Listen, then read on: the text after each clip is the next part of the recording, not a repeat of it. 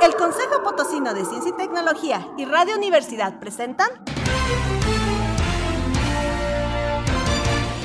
La neta de la ciencia. Espacio informativo sobre todo lo acontecido en ciencia, tecnología e innovación. En San Luis, México y el mundo. ¡Comenzamos!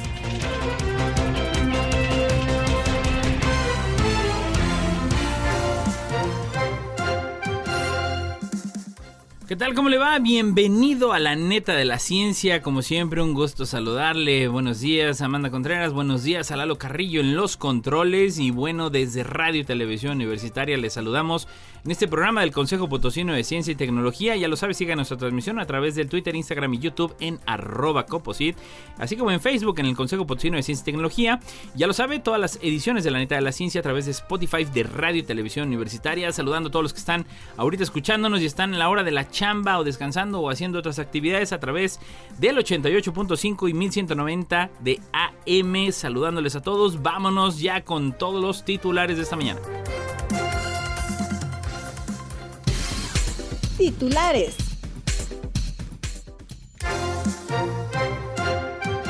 Construir una industria espacial relevante en la era New Space. Desequilibrio químico en el cerebro es la base del comportamiento compulsivo y el TOC. En su reconstrucción de Starship, SpaceX ha encontrado una inspiración sorprendente, el Soyuz soviético.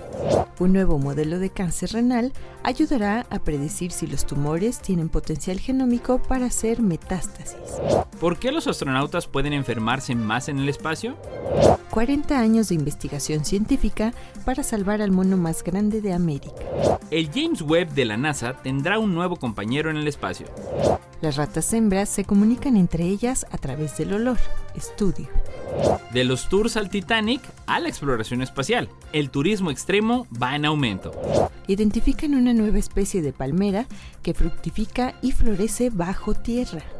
¿Qué es la astrobiología? ¿Qué estudia y en qué se diferencia de la astrofísica? ¿Cómo se relaciona la biodiversidad con nuestros alimentos? El astronauta español Pablo Álvarez podría llevarlo. La ESA selecciona las mejores 5 ideas para un futuro traje espacial. Proyecto Binacional creará Atlas de Impactos del Cambio Climático en el Valle de México. Una nueva era. Virgin Galactic culmina con éxito el primer vuelo espacial comercial. Investigan el uso de un algoritmo de aprendizaje profundo para detectar caries oclusales. La NASA creará una inteligencia artificial para que los astronautas hablen con sus naves y robots. La memoria digital del mundo está en peligro. Estamos un paso más cerca de bebernos nuestra orina como si fuera 98% agua. Se lo puedes agradecer a la NASA.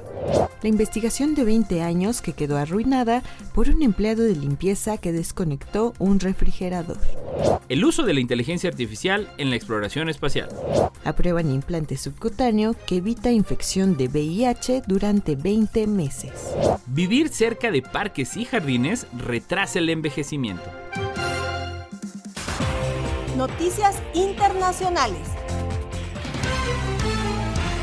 Construir una industria espacial relevante en la era New Space, por A21. La era New Space se caracteriza por rápidos avances tecnológicos que incluyen fenómenos como hitos como la democratización del acceso al espacio, es decir, satélites miniaturizados, cohetes reutilizables y sistemas de propulsión mejorados. Adoptar e involucrarse en estas tecnologías e invertir en investigación y desarrollo será crucial para construir una industria espacial relevante, que a la postre derivará en un ecosistema espacial local y regional. El estímulo a la innovación y fomentar la colaboración permanente entre los sectores público-privado, academia y sociedad civil organizada en el ámbito espacial puede sin duda acelerar el progreso tecnológico. Es fundamental desarrollar una sólida infraestructura espacial. Esto incluye la construcción de instalaciones de lanzamiento, satélites de observación de la Tierra, estaciones terrenas y sistemas de seguimiento que procesen la información recibida de los satélites en órbita, así como estaciones espaciales análogas, entre otras facilidades. El gobierno de México en sus tres niveles y las empresas privadas deben colaborar para desarrollar una red completa de infraestructuras, instituciones y centros de investigación que apoyen las diversas actividades espaciales. La inversión en puertos espaciales y plataformas de lanzamiento puede facilitar un acceso más frecuente y asequible al espacio. Existen ya algunos proyectos y propuestas privadas que confiemos se consoliden en el mediano plazo. Desarrollar un marco regulatorio claro y adaptable es vital para que el despegue de la industria espacial en nuestro país. La reforma constitucional en materia espacial es el primer paso y una vez publicada en el Diario Oficial de la Federación, los diversos proventes, entre ellos la FAO, impulsaremos la formulación de la Ley Nacional de Desarrollo Espacial que dé certeza jurídica tanto a inversionistas nacionales como extranjeros y norme todas las actividades de México en el espacio orientadas hacia la construcción de un ecosistema espacial nacional robusto basada en el uso pacífico del espacio, colaboración internacional y con una conducta responsable que vele por la sostenibilidad a largo plazo de las actividades en el espacio. La era New Space ha sido testigo de un gran incremento de nuevas startups, empresas espaciales e iniciativas empresariales en el sector espacial. El gobierno federal debe apoyar el emprendimiento en en este sector estratégico proporcionando acceso al financiamiento, programas de tutoría y orientación regulatoria, apoyado en programas públicos que fomenten el espíritu emprendedor en los estudiantes con carreras relacionadas con la actividad espacial, así como en empresarios e inversionistas interesados en este creciente sector estratégico. El Colegio Nacional de la FAO busca precisamente identificar proyectos espaciales con potencial de desarrollo, en conjunto con entidades como la Agencia Espacial Mexicana, ALCE, FAMEX, la Cámara de Diputados, entre otras instituciones. Las incubadoras y aceleradoras enfocadas en el sector espacial, incluida la Agencia Espacial Mexicana y la FAO, pueden apoyar, nutrir y guiar en las nuevas empresas, permitiéndoles contribuir al crecimiento del ecosistema espacial desde segmentos de valor agregado en la cadena de proveeduría de la naciente industria espacial. Y desde Forbes México, con la ayuda de un escáner de resonancia magnética de alta potencia, un equipo de científicos ha descubierto que los pacientes con trastorno obsesivo compulsivo, conocido como TOC, tienen un desequilibrio neuroquímico en partes del cerebro clave para la toma de decisiones. El equipo también ha detectado un desequilibrio químico similar, aunque más leve, en individuos sanos con tendencias compulsivas más suaves. Los autores del estudio creen que estos hallazgos abrirán nuevas vías para tratar el TOC, un trastorno psiquiátrico que afecta hasta el 3% de la población occidental y puede ser profundamente incapacitante. La investigación, liderada por neurocientíficos de la Universidad de Cambridge en el Reino Unido y publicada este martes en la revista Nature Communications, revela que el equilibrio entre el glutamato y el GABA dos importantes neurotransmisores químicos, está alterado en los pacientes con TOC en dos regiones frontales del cerebro. Asimismo, descubrieron que las personas sin TOC, pero que son propensas a comportamientos habituales y compulsivos, tienen mayores niveles de glutamato en una de estas regiones cerebrales. Mediante espectroscopía de resonancia magnética, los investigadores midieron los niveles de glutamato y GABA en regiones de la corteza cerebral, la parte más externa y desarrollada del cerebro humano. El glutamato es un neuroquímico excitador que facilita los impulsos eléctricos que disparan las neuronas para enviar información para las redes cerebrales, mientras que el GABA es un neurotransmisor inhibidor que actúa en oposición al glutamato y amortigua la excitabilidad neuronal para dar equilibrio. Los afectados por el TOC tenían niveles más altos de glutamato y más bajos del GABA en el córtex cingulado anterior en comparación con las personas que no padecían el trastorno. Además, la gravedad de los síntomas del TOC, junto con la inclinación hacia comportamientos habituales y compulsivos, estaba relacionada con niveles más altos de glutamato en la región motora suplementaria. Esto se observó tanto en pacientes con TOC como en pacientes sanos con tendencias compulsivas más leves.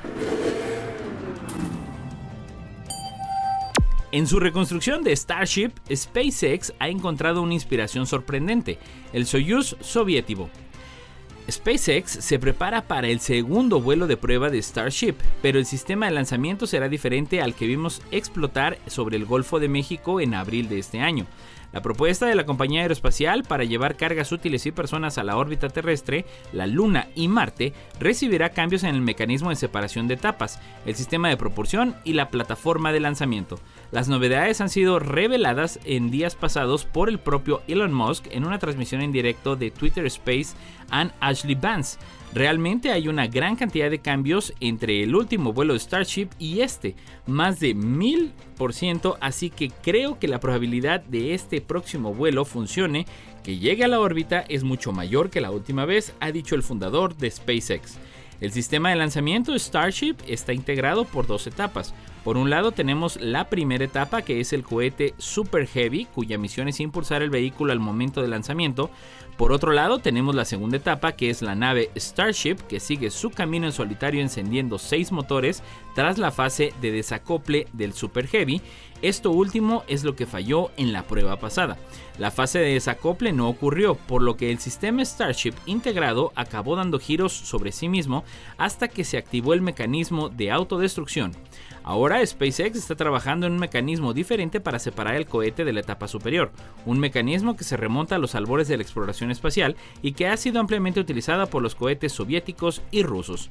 Este concepto alternativo de desacople evita que la aceleración de la nave caiga a cero y en consecuencia se presenten diversos problemas. Ahora bien, la idea de encender los motores de la etapa superior cuando todavía no se ha completado el proceso de separación requiere de un cambio de diseño que involucra un nuevo anillo con rendijas y orificios para que los gases de la combustión puedan escapar. Si bien Musk asegura que el próximo intento entrará en juego más de mil cambios, la mayoría de ellos no han sido dados a conocer públicamente. La plataforma de lanzamiento, que acabó destrozada en abril, sufrirá una importante transformación. La compañía colocará dos nuevas placas de acero encima de la capa de hormigón para reforzar la estructura que sitúa debajo del Starship. Un nuevo modelo de cáncer renal ayudará a predecir si los tumores tienen potencial genómico para hacer metástasis. Investigadores del MD Anderson Cancer de la Universidad de Texas en Estados Unidos han creado un nuevo modelo de carcinoma de células renales agresivo que evidencia las dianas moleculares y los eventos genómicos que desencadenan la inestabilidad cromosómica e impulsan la progresión metastásica. El estudio, publicado en la revista Nature Cancer, demuestra que la pérdida de un grupo de genes receptores del interferón desempeña un papel fundamental en la tolerancia de las células cancerosas a la inestabilidad cromosómica. Esta característica genómica puede servir para ayudar a los médicos a predecir el potencial de un tumor para convertirse en metastásico y resistente al tratamiento. Los investigadores, dirigidos por Luigi Perelli, doctor en medicina y doctor en filosofía, becario postdoctoral de oncología médica genitourinaria y Giannicola Genovese, doctor en medicina y en filosofía y profesor de oncología médica, utilizaron la edición génica CRISPR Cas9 para crear un modelo que representa fielmente el CCR en humanos, utilizando análisis entre especies para proporcionar más información sobre los mecanismos implicados en la evolución del cáncer de riñón agresivo. El carcinoma de células renales es el tipo más frecuente de cáncer de riñón y los pacientes suelen ser tratados eficazmente con cirugía, terapia dirigida, inmunoterapia o una combinación en estos tratamientos. Sin embargo, hasta un tercio de estos pacientes presentarán una progresión agresiva de la enfermedad, lo que pone de relieve la necesidad de comprender los mecanismos específicos que impulsan la metástasis con el fin de identificar estrategias terapéuticas más eficaces y predecir las respuestas al tratamiento. Uno de los rasgos distintivos del cáncer es la inestabilidad cromosómica, que se asocia a la resistencia a muchos tipos de tratamiento y a un mal pronóstico. Sin embargo, no está claro si determinados tipos de anomalías cromosómicas intervienen en la metástasis ni cómo los tumores son capaces de tolerar. ¿Por qué los astronautas pueden enfermarse más en el espacio? Por National Geographic. La vida en el espacio supone una enorme adaptación. Además de orbitar el planeta a 400 kilómetros por encima de la superficie terrestre, los astronautas se ven privados de ciertas constantes como los ritmos diarios de amanecer y el atardecer, la reconfortante presencia de la familia y la constante atracción al suelo de la gravedad. Estos cambios no solo desorientan psicológicamente, los viajes espaciales también provocan cambios fisiológicos masivos. El principal de ellos es el desplazamiento de fluidos de la parte inferior del cuerpo al tronco y la cabeza mientras los astronautas flotan en microgravedad. Esto puede provocar anemia, problemas oculares, cambios en la presión sanguínea y disfunciones inmunológicas. Todos los sistemas orgánicos se ven afectados, como demuestran las mediciones detalladas de los astronautas durante el entrenamiento y las misiones espaciales.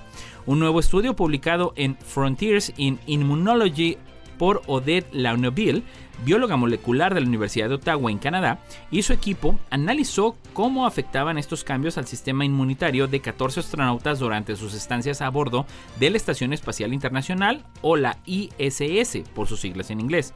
El análisis descubrió cambios genéticos que indicaban un descenso de la función inmunitaria a los pocos días de llegar a la Estación Espacial Internacional y una posterior vuelta a la situación de partida varios meses después de su regreso a la Tierra. Los resultados muestran cómo el sistema inmunitario se adapta rápidamente a la microgravedad y vuelve gradualmente a la normalidad. Los científicos pueden utilizar este tipo de información para comprender mejor desde las amenazas de enfermedades infecciosas durante los viajes espaciales hasta cómo pueden curarse las lesiones en condiciones de ingravidez. Los músculos y los huesos no son las únicas partes del cuerpo que sufren en condiciones de microgravedad. Los héroes astronautas del Apolo 7 sufrieron resfriados durante su misión. Muchos de los que se encuentran en la Estación Espacial Internacional presentan erupciones cutáneas e infecciones respiratorias leves, y los investigadores han descubierto que los viajes espaciales pueden reactivar virus latentes como el herpes simple, la varicela y la citomegalovirus. 40 años de investigación científica para salvar al mono más grande de América. La arboleda verde esmeralda se agita y cruje mientras una tropa de monos de un dorado grisáceo se mueven por un ecosistema tropical más amenazado que la Amazonia. Karen Stier empezó a estudiar al mono más grande de América hace cuatro décadas, cuando quedaban apenas 50 ejemplares en esta franja de bosque atlántico en el estado de Minas Gerais, en el sureste de Brasil. Se enamoró enseguida del mono araña Muriquí del Norte, dedicó su vida a salvarlo e inició uno de los estudios sobre primates más antiguos del mundo. Entonces, los científicos no sabían casi nada de la especie, salvo que estaba en peligro de extinción.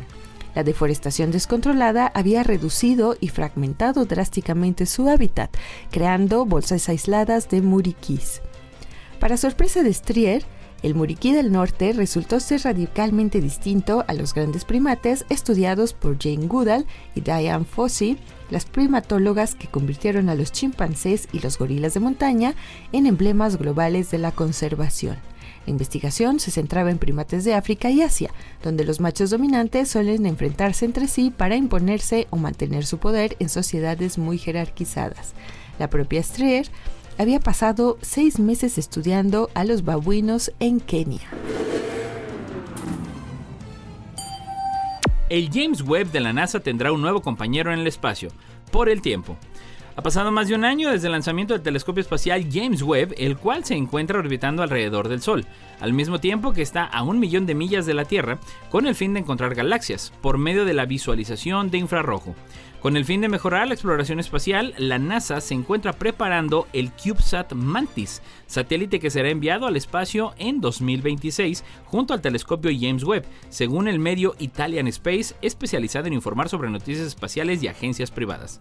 Este pequeño satélite ha tenido una inversión de alrededor de 35 mil millones de pesos para poder hacer el seguimiento exhaustivo a la actividad de las estrellas cercanas a este, por medio de imágenes ultravioleta y espectroscopía.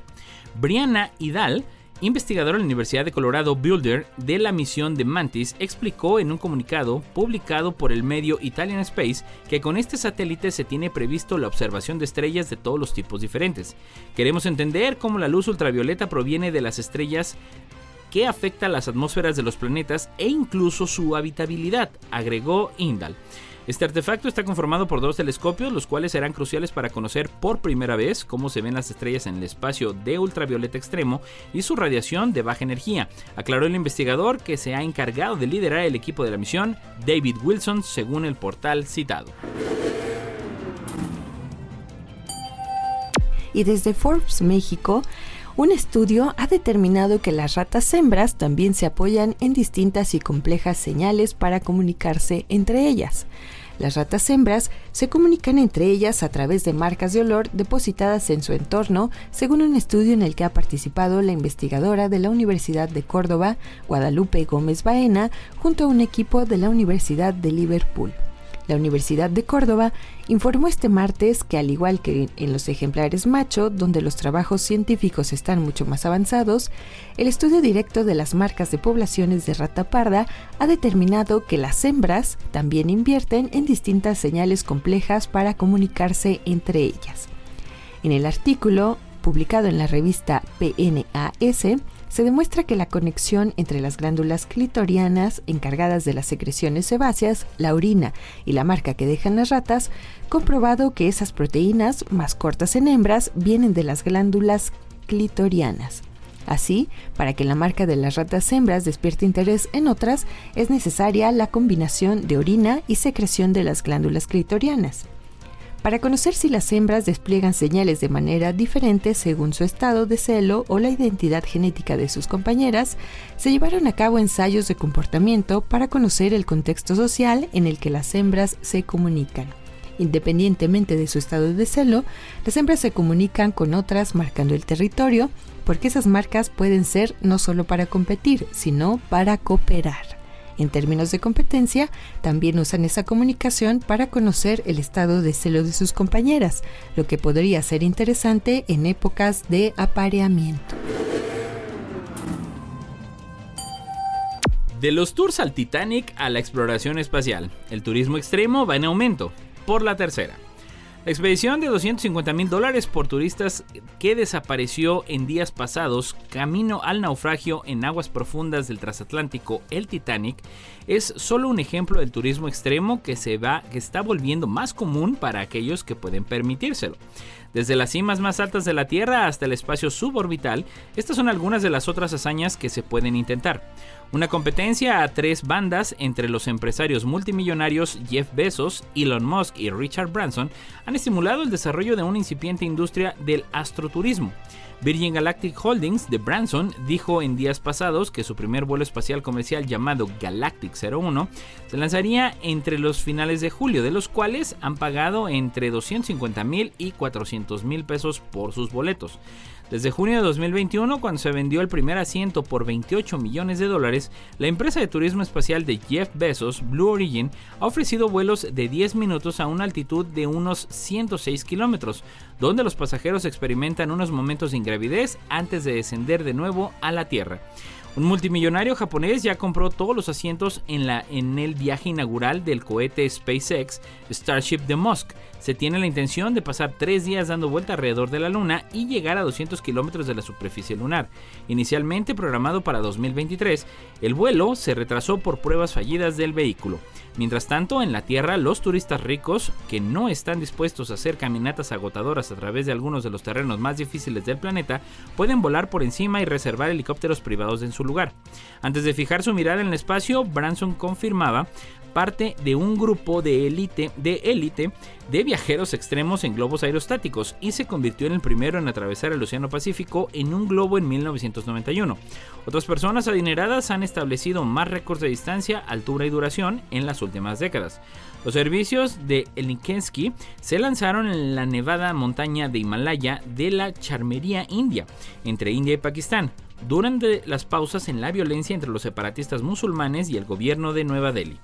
El monte Roraima, una mística montaña de cima plana en la frontera entre Venezuela y Brasil, que inspiró la novela El Mundo Perdido de Arthur Conan Doyle, de 1912 y que antes solo era accesible para los indígenas Pemón, ahora atrae a miles de excursionistas cada año y algunos visitantes que llegan a la cima en helicóptero.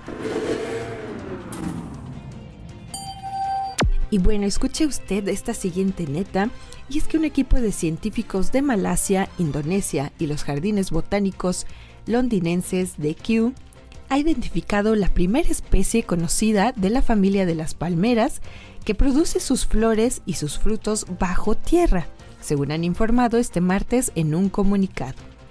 Los expertos han nombrado pinanga subterránea a este ejemplar nativo de Borneo, en el sureste de Asia, y señalan que hasta ahora este fenómeno de producción dual subterránea solo se había registrado en un tipo de orquídea. Los científicos explican que la palmera había pasado hasta ahora desapercibida al mundo de la ciencia, si bien los lugareños la conocían y valoraban por su fruto.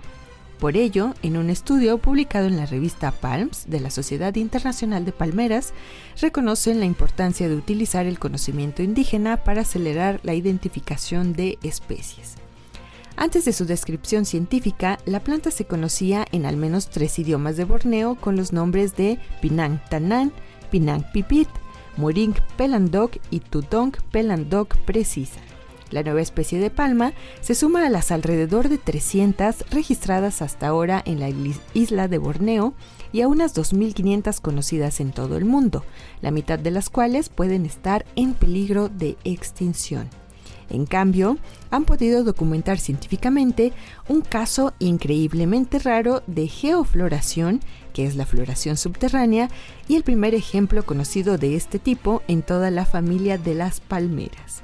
Incluso tras la alerta por parte de Chai, que se encontró con la palmera por primera vez en 1997, los científicos afrontaron una ardua tarea para demostrar que la pinanga subterránea era una especie nueva. Determinarlo requirió un meticuloso examen por parte de Agusti Randi, un experto en pinanga, quien comparó cuidadosamente el espécimen en todas las demás especies del género conocidas en Borneo. Los expertos afirman que la geofloración y la geocarpia, es decir, florecer y fructificar bajo tierra, son fenómenos excepcionales, dado que la mayoría de las plantas con flores han evolucionado para hacerlo al aire libre a fin de facilitar la polinización y la dispersión de semillas. Los científicos agregan que ahora deben de estudiar cómo la pinanga subterránea es polinizada, si bien ya saben cómo sus semillas se dispersan en la selva tropical, mediante las heces del cerdo barbudo que consume su roja y jugosa fruta. ¿Qué es la astrobiología? ¿Qué estudia y en qué se diferencia de la astrofísica? Por Mundo Deportivo.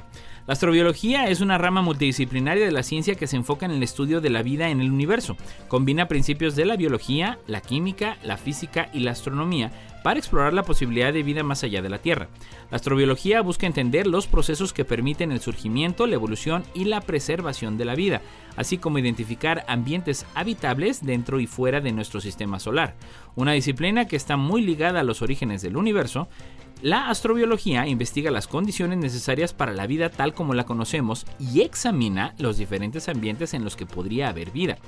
Estudia no solamente los organismos terrestres extremófilos que sobreviven en condiciones extremas, como las fuentes hidrotermales o los desiertos secos, sino también los procesos cósmicos y planetarios que podrían sustentar la vida. Si bien la astrobiología y la astrofísica están estrechamente relacionadas, se diferencian en sus objetivos y enfoques. La astrofísica se centra en el estudio de los cuerpos celestes, su composición, estructura y evolución, así como las leyes fundamentales que rigen el universo. Por otro lado, la astrobiología se centra en la búsqueda de vida en otros planetas y satélites y en comprender los procesos que permiten la existencia de la vida. Orígenes de la vida, la astrobiología puede comprender cómo se originó la vida en la Tierra y si los mismos procesos podrían haber ocurrido en otros lugares del universo. También ayuda para la búsqueda de la vida. Uno de los principales objetivos de la astrobiología es la detección y caracterización de señales de vida en otros planetas o lunas. Esto incluye la búsqueda de signos de actividad biológica pasada o presente como la presencia de moléculas orgánicas o la detección de biomarcadores. También nos ayuda para la habitabilidad planetaria. La astrobiología examina las condiciones necesarias para que un planeta o luna pueda albergar vida. Esto incluye factores como la presencia de agua líquida, una atmósfera adecuada y la estabilidad de las condiciones ambientales. Finalmente, nos ayuda para la exploración espacial. La astrobiología impulsa la exploración espacial con el objetivo de buscar evidencia de vida más allá de la Tierra. Misiones como el rover Curiosity en Marte o la sonda Cassini en la luna de Saturno, en Célado, han proporcionado datos relevantes para esta área de estudio.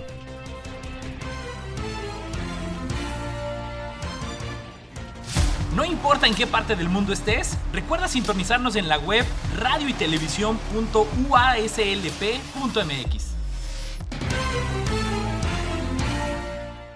¿Sabe usted cómo se relaciona la biodiversidad con nuestros alimentos?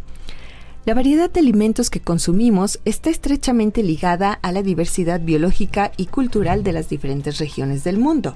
Desafortunadamente, y debido a la globalización, nuestras dietas se han visto reducidas al consumo de unas cuantas especies, poniendo en riesgo tanto la salud como nuestro patrimonio natural y cultural. En este artículo se explica por qué la biodiversidad es tan importante para la salud y seguridad alimentaria, así como los retos a los cuales nos enfrentamos para conservarla en armonía con el bienestar social. La biodiversidad para la agricultura incluye a todas las plantas, animales y microorganismos silvestres y domésticos que proporcionan alimentos, así como a todos los organismos con los que interactúan. Tal es el caso de los polinizadores, los microorganismos que favorecen la fertilización del suelo, la purificación del agua y aire, aquellos que mitigan el impacto de las plagas y enfermedades. Enseguida, se muestran algunos ejemplos de estas interacciones en la producción de alimentos en México. Polinización. A nivel nacional se cultivan aproximadamente 316 especies de plantas, de las cuales se consumen los frutos y semillas de 171. De estas, el 85% depende de los polinizadores. En términos económicos, el valor de las plantas que dependen de polinizadores a nivel nacional asciende a 43 mil millones de pesos al año. Algunos ejemplos de cultivos que dependen de polinizadores son el chile, el jitomate, calabaza, pepinos, cítricos, aguacate, cacao, mango, café, entre otros muchos. Desafortunadamente, las poblaciones de polinizadores, principalmente insectos, está disminuyendo drásticamente debido al uso indiscriminado de pesticidas por el desplazamiento de especies introducidas, así como la desaparición o transformación de sus hábitats. Micorrizas. Otra interacción fundamental para los cultivos es la que se da entre las raíces de las plantas y los hongos micorrizógenos. Las micorrizas obtienen azúcares de la planta mientras que éstas reciben fósforo y otros nutrientes del suelo. El 95% de las plantas tienen asociaciones con las micorrizas, las cuales favorecen la fertilidad del suelo. Por lo tanto, las micorrizas ofrecen una alternativa para aumentar la producción de los alimentos básicos, como el maíz y el jitomate, y la disminución del uso de productos químicos que afectan la salud del suelo y del humano. Estos hongos son utilizados en la agricultura orgánica a partir de la elaboración de biofertilizantes. Control biológico.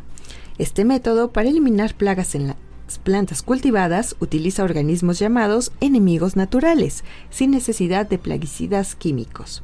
La base del control biológico se da por dos tipos de interacciones muy comunes en la naturaleza, la depredación y el parasitoidismo.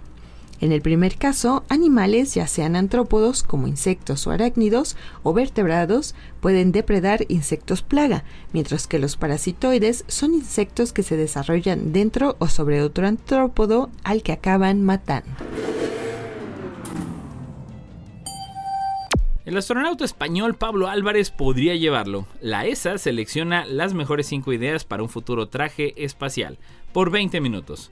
La Agencia Espacial Europea, o mejor conocida como la ESA, ha seleccionado cinco propuestas de más de 90 ideas para los futuros trajes espaciales de actividad extravehicular o EVA de los astronautas europeos en su concurso de diseño de trajes espaciales.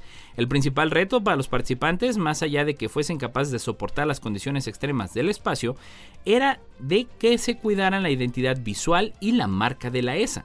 Los ganadores asistieron a un evento de celebración en el Centro Europeo de Astronautas, el EAC, cerca de la de Colonia en Alemania. Ahí presentaron sus diseños a todo el equipo presente, entre los que se incluían la nueva generación de astronautas de la ESA, que cuentan con el español Pablo Álvarez en sus filas y podría terminar vistiendo uno de los trajes que vio. Herbe Stemin, jefe de EVA, y entrenamiento de vuelo parabólico de la EAC, resaltó su convencimiento de que llegará el momento en las próximas décadas en que un astronauta de la ESA use un traje espacial europeo para explorar más a fondo las superficies de Luna y de la Luna y de Marte. Según comentó, el evento activó sus imaginaciones para visualizar este posible elemento clave para las ambiciosas ideas espaciales de la ESA que pretenden poner a Europa a la vanguardia de la exploración espacial. Uno de los diseñadores, Housama Gouras, plasmó los valores de modernidad, tecnología de vanguardia, innovación y sostenibilidad, que defiende la identidad europea. También escogió los colores azul eléctrico, blanco brillante y gris plateado, que supuestamente transmiten un mensaje de alta tecnología y claridad, con unos patrones geométricos que añaden elegancia y originalidad. Como elementos técnicos, Guarraz detalló que el casco disponía de un sistema de ventilación avanzado para garantizar una respiración cómoda y eficiente. Además, contaba con paneles solares para generar energía solar reducir el uso de baterías desechables y aumentar el compromiso de la ESA con la sostenibilidad y el medio ambiente. El siguiente paso será fusionar las ideas presentadas para crear un único diseño que aglutine la imagen de la ESA en el próximo traje espacial europeo. La agencia busca que inicialmente el modelo se utilice para crear réplicas para exposiciones o cineastas, para educar e inspirar a la gente sobre la exploración espacial y las actividades de la ESA. No obstante, el fin último será usar el trabajo para trajes de entrenamientos para proyectos como y Pangea, y tal vez en el futuro desarrollar un traje espacial funcional propio.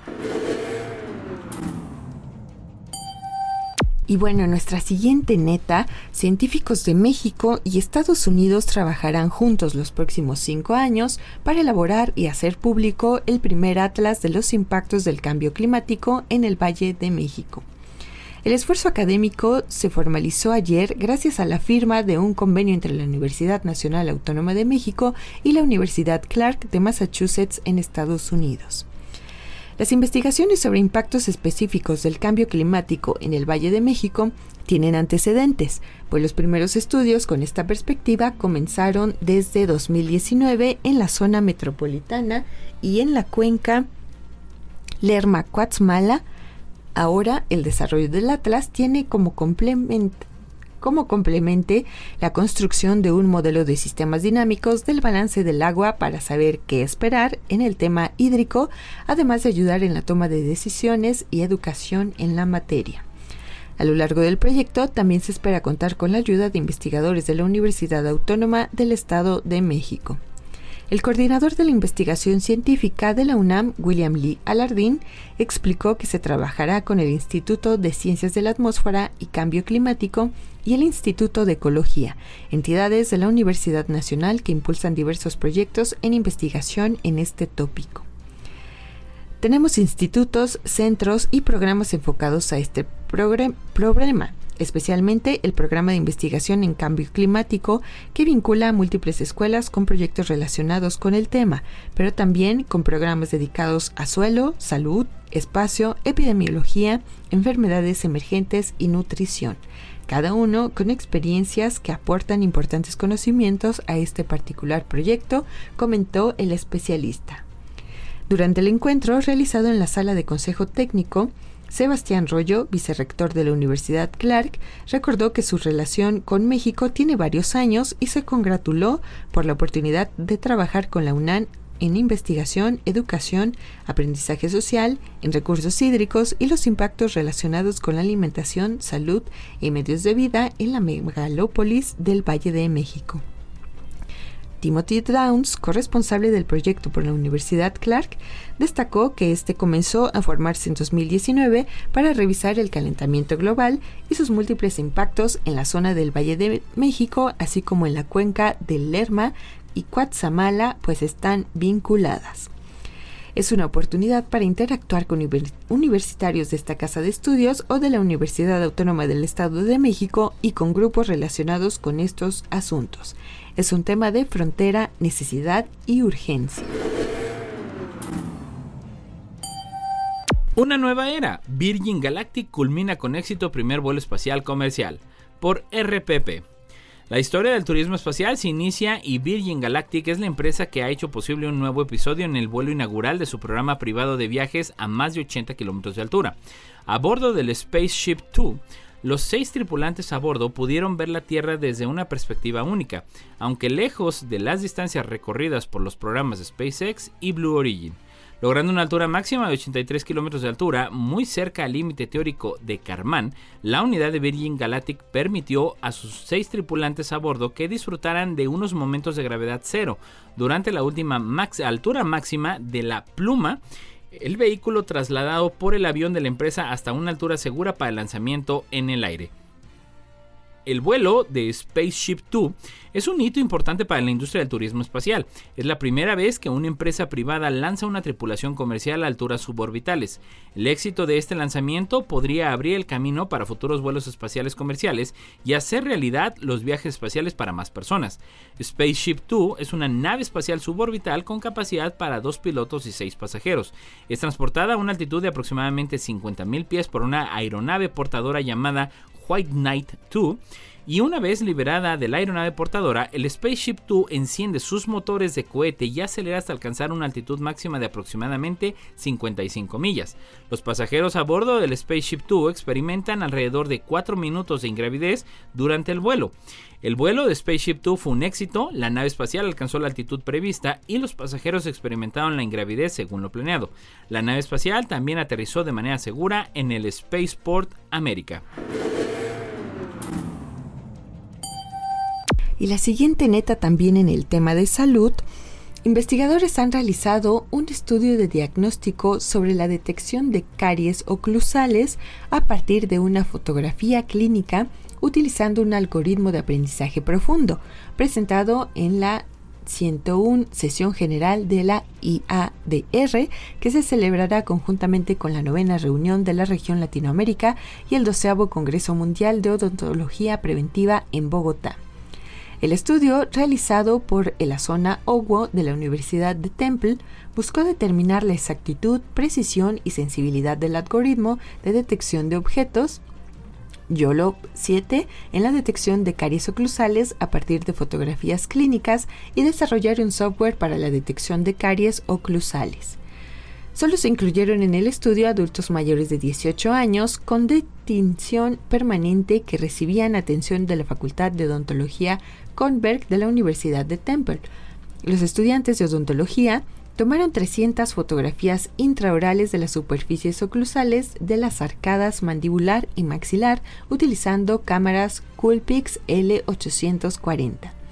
Las imágenes se anotaron con RoboFlow y tras el procesamiento y el aumento de datos se generaron 845 imágenes que se dividieron aleatoriamente en tres conjuntos, entrenamiento, validación y prueba respectivamente.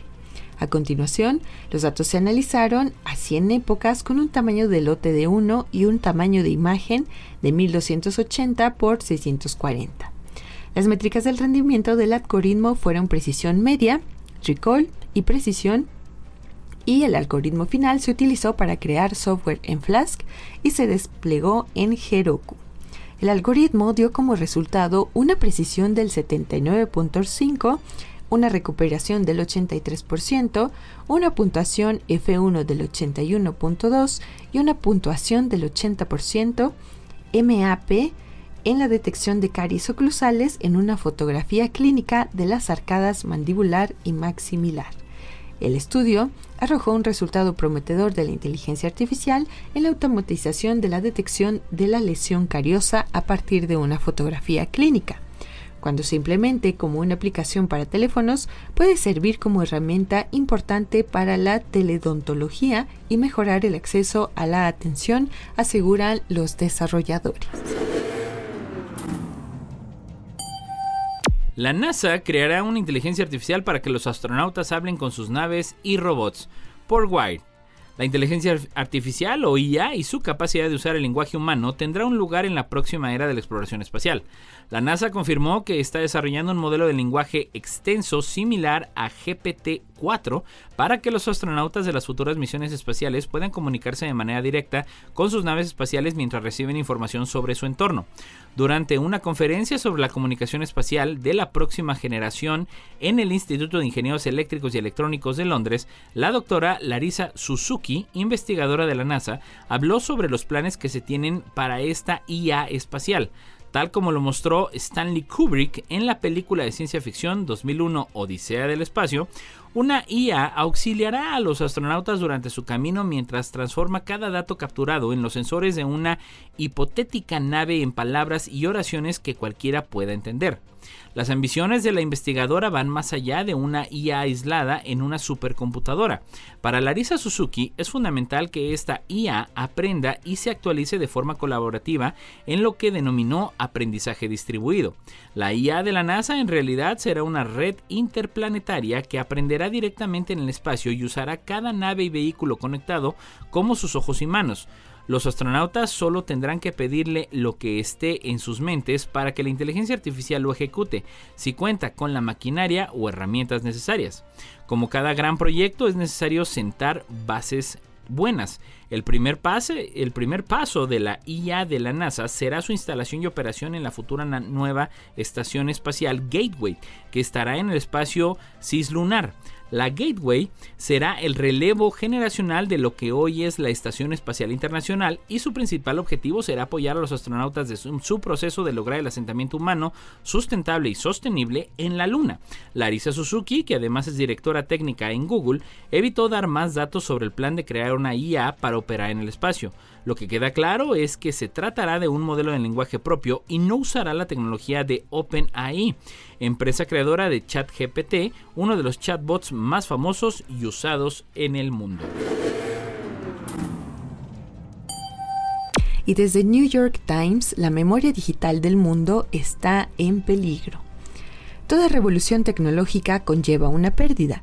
Sócrates advirtió en el Fedro de Platón que el invento de la escritura destruiría la memoria, al hacer que las personas puedan tenerse ya por sabias, las cuales no serán más que ignorantes. Más recientemente, la máquina de escribir permitió producir mucho más papeleo, lo que suscitó una profunda inquietud por el número de documentos extraviados, traspapelados y desaparecidos. Las actuales sociedades digitales repiten estos padrones históricos de pérdida, abandono y entropía. Sin embargo, también han entrado en escena nuevos actores y dinámicas. Ahora, el ámbito público tiene una existencia precaria a merced de las empresas matrices de las redes sociales, y cada día corporaciones como Amazon, Alphabet y Meta extraen nuestros datos, los almacenan y los convierten en activos que monetizan bajo unos dudosos sistemas de cesión del consentimiento. Que unas decisiones fundamentales sobre mantener o destruir los datos estén en manos de actores con fines de lucros, con aspiraciones autocráticas u otros fines interesados, tiene enormes consecuencias, no solo para las personas, sino también para la cultura en general. En muchos casos, la pérdida de datos repercute en la producción cultural, la escritura de la historia y, en definitiva, la práctica de la democracia. Algunos políticos tienen unas dudosas relaciones con las buenas prácticas de mantenimiento de los registros. Varios funcionarios públicos británicos han sido acusados ante los tribunales de gobernar mediante WhatsApp y de servirse de aplicaciones de mensajería con funciones de borrado automático para evitar la supervisión y la rendición de cuentas. La primera ministra de Dinamarca se vio envuelta en un escándalo similar en 2021 las empresas tecnológicas también tienen un historial de políticas cuestionables en torno a los datos, la moderación de contenidos y la censura. Tienen sus propios motivos, entre ellos un modelo de negocio basado en la generación de diferentes reservas de datos y en la obsolescencia del hardware y del software, y habitan un complejo ecosistema político y regulatorio. Este ecosistema suele ofrecer incentivos perversos tanto para maximizar los beneficios mediante el almacenamiento selectivo de datos como para reducir las responsabilidades regulatorias mediante la eliminación del acceso a otros datos. Cuando la plataforma retira contenido para adultos, afecta desproporcionadamente a las comunidades queer y en las zonas de conflicto, los regímenes y los sistemas de moderación de contenidos eliminan con frecuencia contenidos que podrían construir pruebas cruciales para la investigación sobre crímenes de guerra. Estamos un paso más cerca de bebernos nuestra orina como si fuera 98% agua. Se lo puedes agradecer a la NASA. Por si acata. La hidratación es importante para el correcto funcionamiento de nuestro organismo, pero en el espacio no es tarea fácil. El motivo es que hoy por hoy, si los astronautas quieren beber agua, primero tienen que transportarla consigo.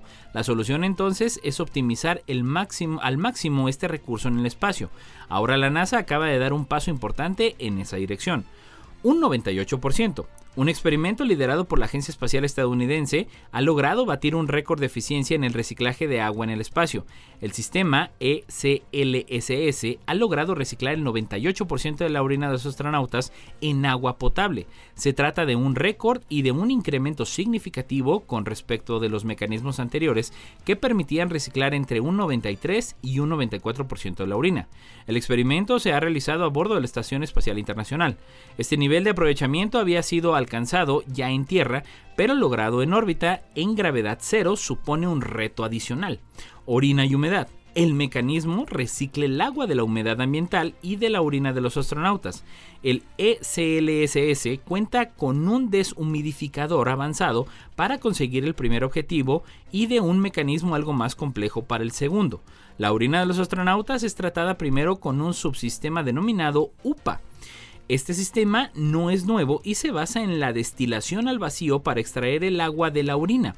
El resultado es una salmuera o concentrado de orina que pasa por la siguiente etapa BPA. El BPA es el elemento innovador del nuevo sistema. Lo que hace es soplar aire seco y caliente sobre esta salmuera de forma que el agua se desprende en forma de humedad que después es recaptada por el deshumidificador. Todo el agua así obtenía pasa después por filtros y un reactor catalítico para terminar de ser purificada. Tras esta fase se comprueba su salubridad y es combinada con yodo para su consumo seguro. Gracias al efecto multiplicador de estos sistemas de reciclaje sobre la cantidad de agua disponible, pequeños aumentos en la eficiencia en este proceso pueden contribuir notablemente a la viabilidad de una misión interplanetaria. Y desde BBC News la investigación de 20 años que quedó arruinada por un empleado de limpieza que desconectó un refrigerador. Un empleado de limpieza destruyó el trabajo de décadas de una investigación pionera en Estados Unidos al apagar el congelador de un laboratorio que contenía unas muestras muy importantes. La razón que dio es que había un sonido de una alarma que era muy molesto, según una demanda presentada por abogados de la institución afectada en Nueva York. Aunque había un cartel que explicaba cómo silenciar el pitido, el empleado presuntamente desconectó el interruptor por un error de lectura. Según los abogados, las, muestras almacenadas a unos menos 80 grados centígrados quedaron insalvables, lo que causó daños por un valor de un millón de dólares. La universidad donde estaba el laboratorio ha demandado a la empresa de limpieza del empleado en cuestión por haberlo entrenado de forma inadecuada. El incidente ocurrió en septiembre de 2020 en el Instituto Politécnico Rensselaer de Troy en Nueva York. La demanda se dio a conocer hace apenas unos días. El laboratorio tenía un contrato con la empresa de limpieza por 1.4 millones de dólares. Unos días antes de que el congelador fuera apagado, saltó una alarma que alertaba de un aumento de temperatura de 3 grados centígrados. Debido a las restricciones por la pandemia de COVID-19 en ese momento, las reparaciones del congelador se demorarían una semana. Mientras tanto, colocaron un cartel que alertaba. Este congelador emite un pitido porque está en reparación. Por favor, no lo mueva ni lo desenchufe. No es necesario limpiar esta zona. Pero días después de que empezara a sonar la alarma, el encargado de la limpieza desconectó el interruptor que suministraba electricidad al congelador. Según un informe presentado por el personal de seguridad del instituto, el encargado de la limpieza pensó que estaba encendiendo el interruptor cuando en realidad lo había apagado, informó el diario New York Post. Cuando los investigadores descubrieron el error, la temperatura había tenido un aumento de 50 grados hasta alcanzar los menos 30 grados centígrados. El equipo jurídico del instituto afirma que la empresa que empleó al trabajador no formó adecuadamente a su empleado, la compañía de limpieza declinó hacer comentarios. Y bueno, nuestra siguiente neta también es en materia de salud y que representa un gran avance sin duda para la humanidad. Y es que prueban implantes subcutáneos que evitan la infección de VIH durante 20 meses. La profilaxis preexposición, que consiste en la ingesta diaria de medicamentos contra el virus del SIDA, es una medida muy eficaz para prevenir la infección por VIH, pero solo funciona si los pacientes siguen el protocolo de forma estricta y muchos lo incumplen.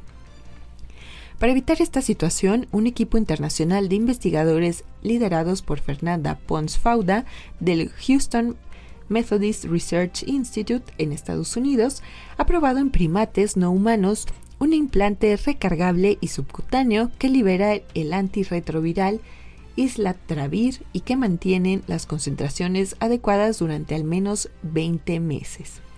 Los resultados del estudio que se han publicado en la revista Science Translational Medicine muestran una protección completa frente a la infección ante posibles exposiciones repetidas.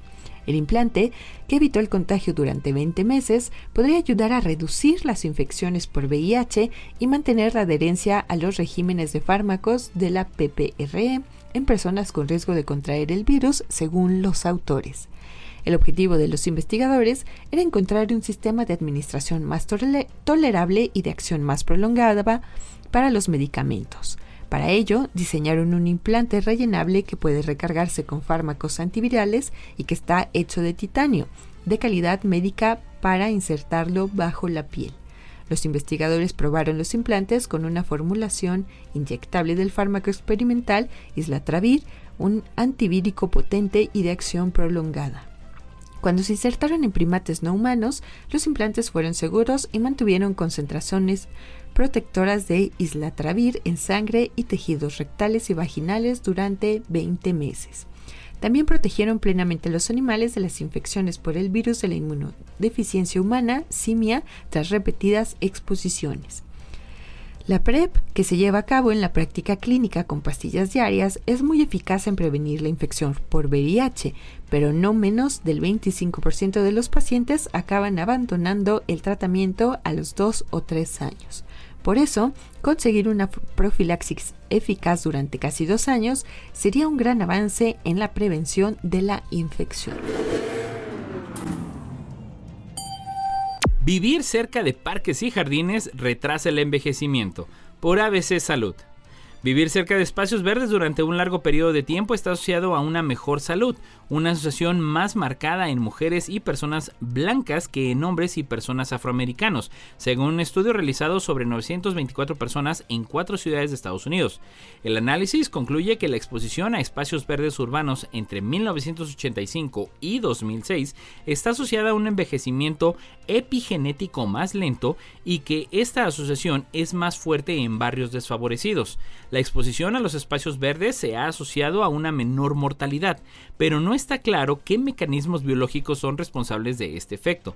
Para investigarlo, los científicos han recurrido a la epigenética, cuyo objetivo es identificar las modificaciones del ADN causadas por factores ambientales y de comportamiento. Así, algunos estudios han hallado vínculos entre la exposición de los espacios verdes y la metilación del ADN, pero no está claro qué podría significar estas modificaciones epigenéticas para el envejecimiento biológico ni cómo pueden diferir en función de dimensiones sociales como la raza y el nivel socioeconómico. Para explorarlo, el equipo de la Escuela de Medicina Feinberg de la Universidad Northwestern ha examinado los siguientes datos procedentes del estudio Cardia, un estudio cardiovascular de muy alta calidad, metilación del ADN, espacios verdes y datos demográficos de una cohorte de 924 participantes, incluidos 376 afroamericanos y 548 blancos residentes en estas cuatro ciudades, Birmingham, Chicago, Minneapolis y Oakland, entre el 1985 y 2006. Los investigadores compararon biomarcadores basados en la metilación del ADN y relacionados con la edad, con la densidad de vegetación obtenida por satélite y la ubicación de los parques cerca de las residencias de los participantes. De esta forma descubrieron que una mayor exposición a los espacios verdes residenciales se asociaba con un envejecimiento epigenético más lento, pero solo entre los participantes de raza blanca. Los científicos afirmaron que los resultados implican que los grupos desfavorecidos podrían obtener más beneficios para la salud de un mayor acceso a los espacios verdes, pero se necesita más investigación para identificar los factores de salud responsables de este efecto y otros determinantes sociales en juego. Y bueno, eso es todo por el día de hoy. Muchísimas gracias que nos acompañó en la neta de la ciencia. Muchas gracias, Amanda Contreras. Y gracias a Lalo Carrillo en los controles. Ya lo sabe, usted y yo nos escuchamos la próxima semana. Hasta pronto.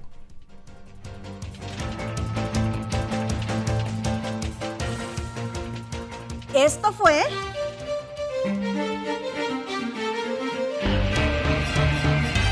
La neta de la ciencia. Noticiero de Ciencia, Tecnología e Innovación. Presentado por el Consejo Potosino de Ciencia y Tecnología y Radio Universidad.